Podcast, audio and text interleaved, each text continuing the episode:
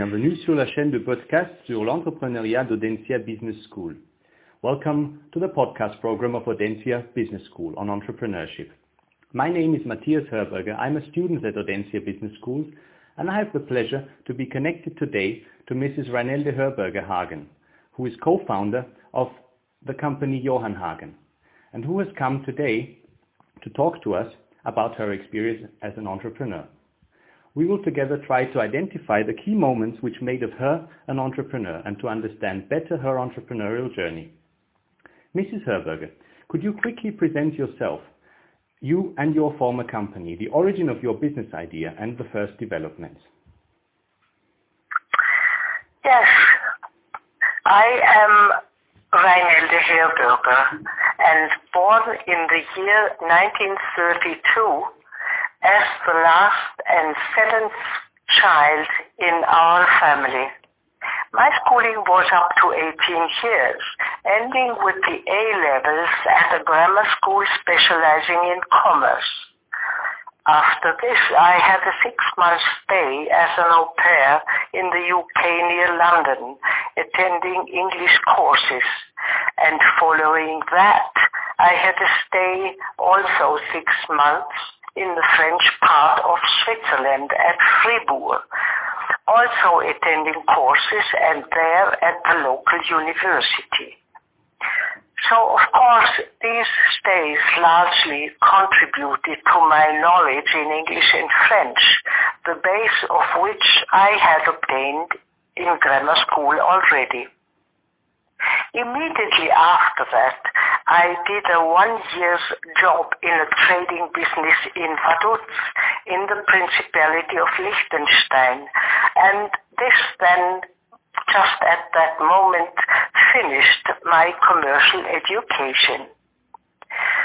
So I was then 20 years old and my mother had a very special wish I should start off on her advice with an embroidery export business, something that she as a child had known from her parents. But then, of course, after this long time, nothing was left from that anymore. And she still found it was a good business to develop. So I had to start off at the very beginning from very scratch. And together with the help of my older brother who joined me one year later after finishing his university studies, this gave us the opportunity to prove our entrepreneurial capabilities.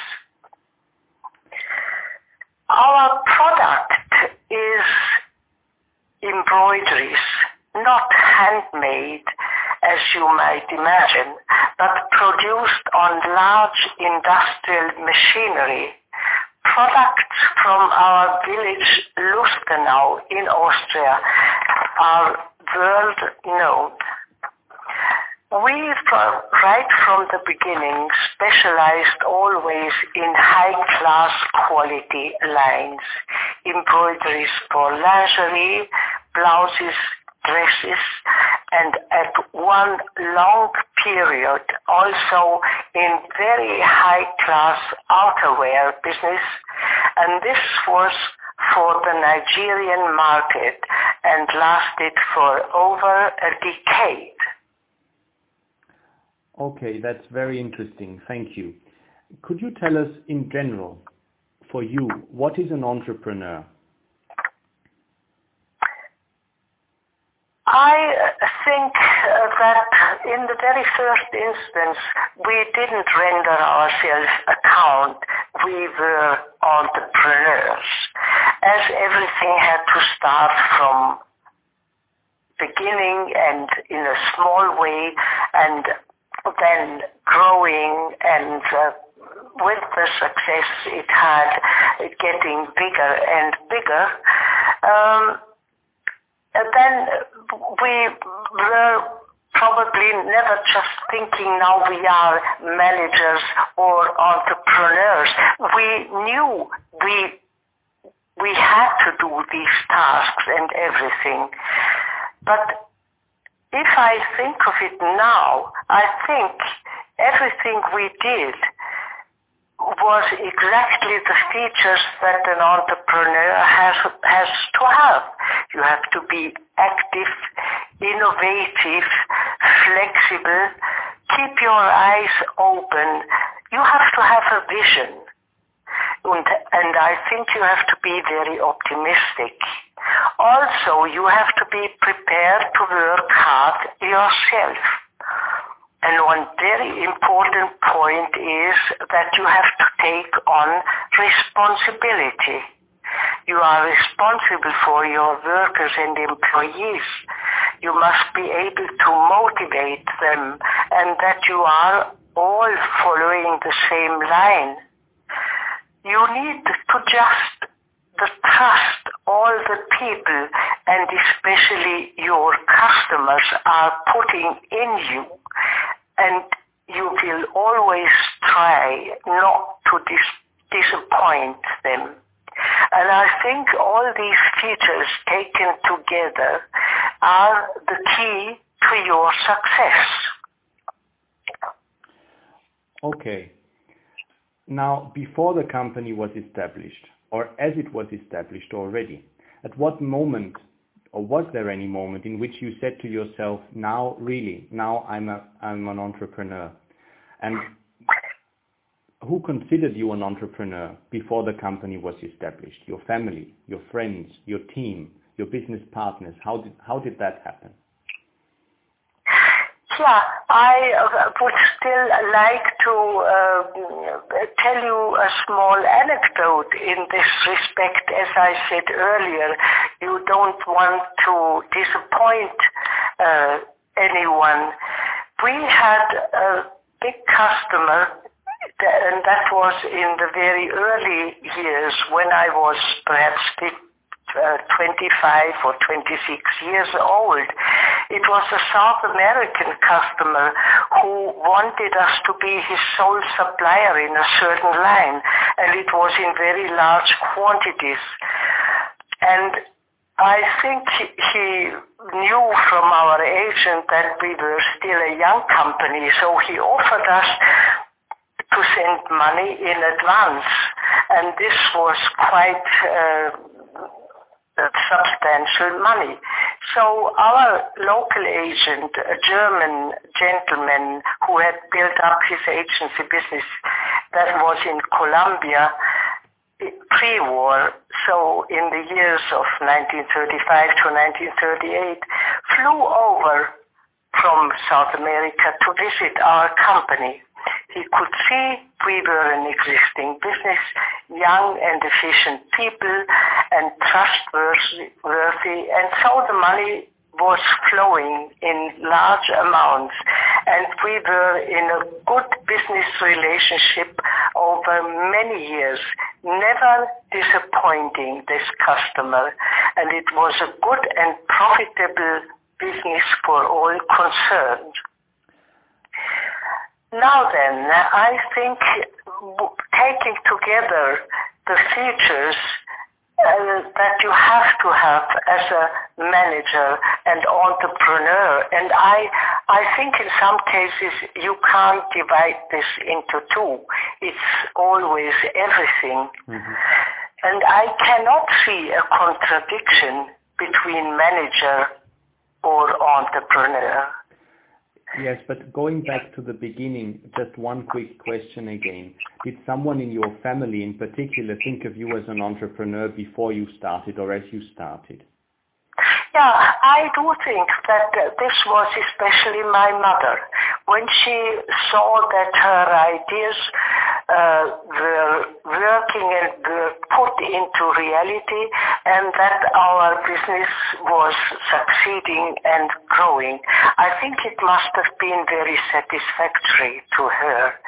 The other thing, of course, was uh, our suppliers. It was um, it, you had to buy the materials, the yarns, and and in increasing quantities, and I they came to visit us and, uh, you know, just to observe the development. And I think that these people certainly were convinced that we did have the necessary um, uh, features to be entrepreneurs. In fact, that we were entrepreneurs. Okay. Okay. And now if we go more to the question if being a manager contradicts being an entrepreneur, could you elaborate on that a little bit? Do you think it's a contradiction? Do you, uh, did you see yourself more as a manager and less as an entrepreneur at some point, or do they go hand in hand together? Could you tell us more? There was, there was one point especially when I had to be both uh, as a manager and entrepreneur. And this was, for instance, when my business partner, my brother, died unexpectedly at the at a comparatively young age, not even 62 years old.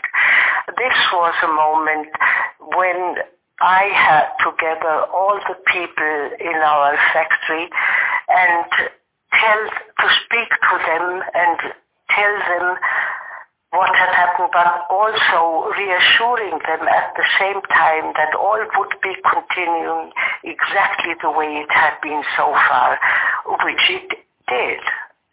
And after a very hard year to myself, I then was able to convince our daughter to join me in the business. And again, I had an excellent partnership with our daughter for a period of more than 15 years. But at the beginning, of course, I did have to be the manager and also telling her and we lead over to an entrepreneurship that you must be capable of being. Okay, that's that's very interesting. Um, do you think that feeling like a manager for one moment can make you stop being an entrepreneur? Can such a thing even happen? Uh, personally, in my eyes, you can't stop being an entrepreneur. It is very much connected uh, with being a manager and the entrepreneur just is the vision and is of course important but you can't really divide it into, the, into two. I, I can't see a contradiction within the two. Okay. And do you think as a final little question that someone can ever lose their identity as an entrepreneur? at some point in retiring, for instance? I, I don't think you can lose.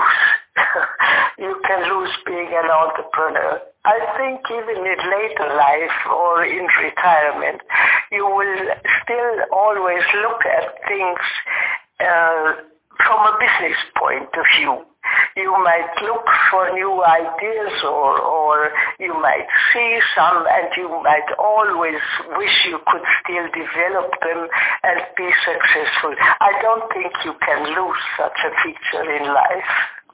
Okay, that's very reassuring for all of us, isn't it? In any case, I would like to thank you for speaking to us today and for sharing your experiences especially. It was very interesting speaking to you and thanks a lot for your time. I would also like to say thank you for listening. Thank you. Bye-bye. Goodbye. Goodbye.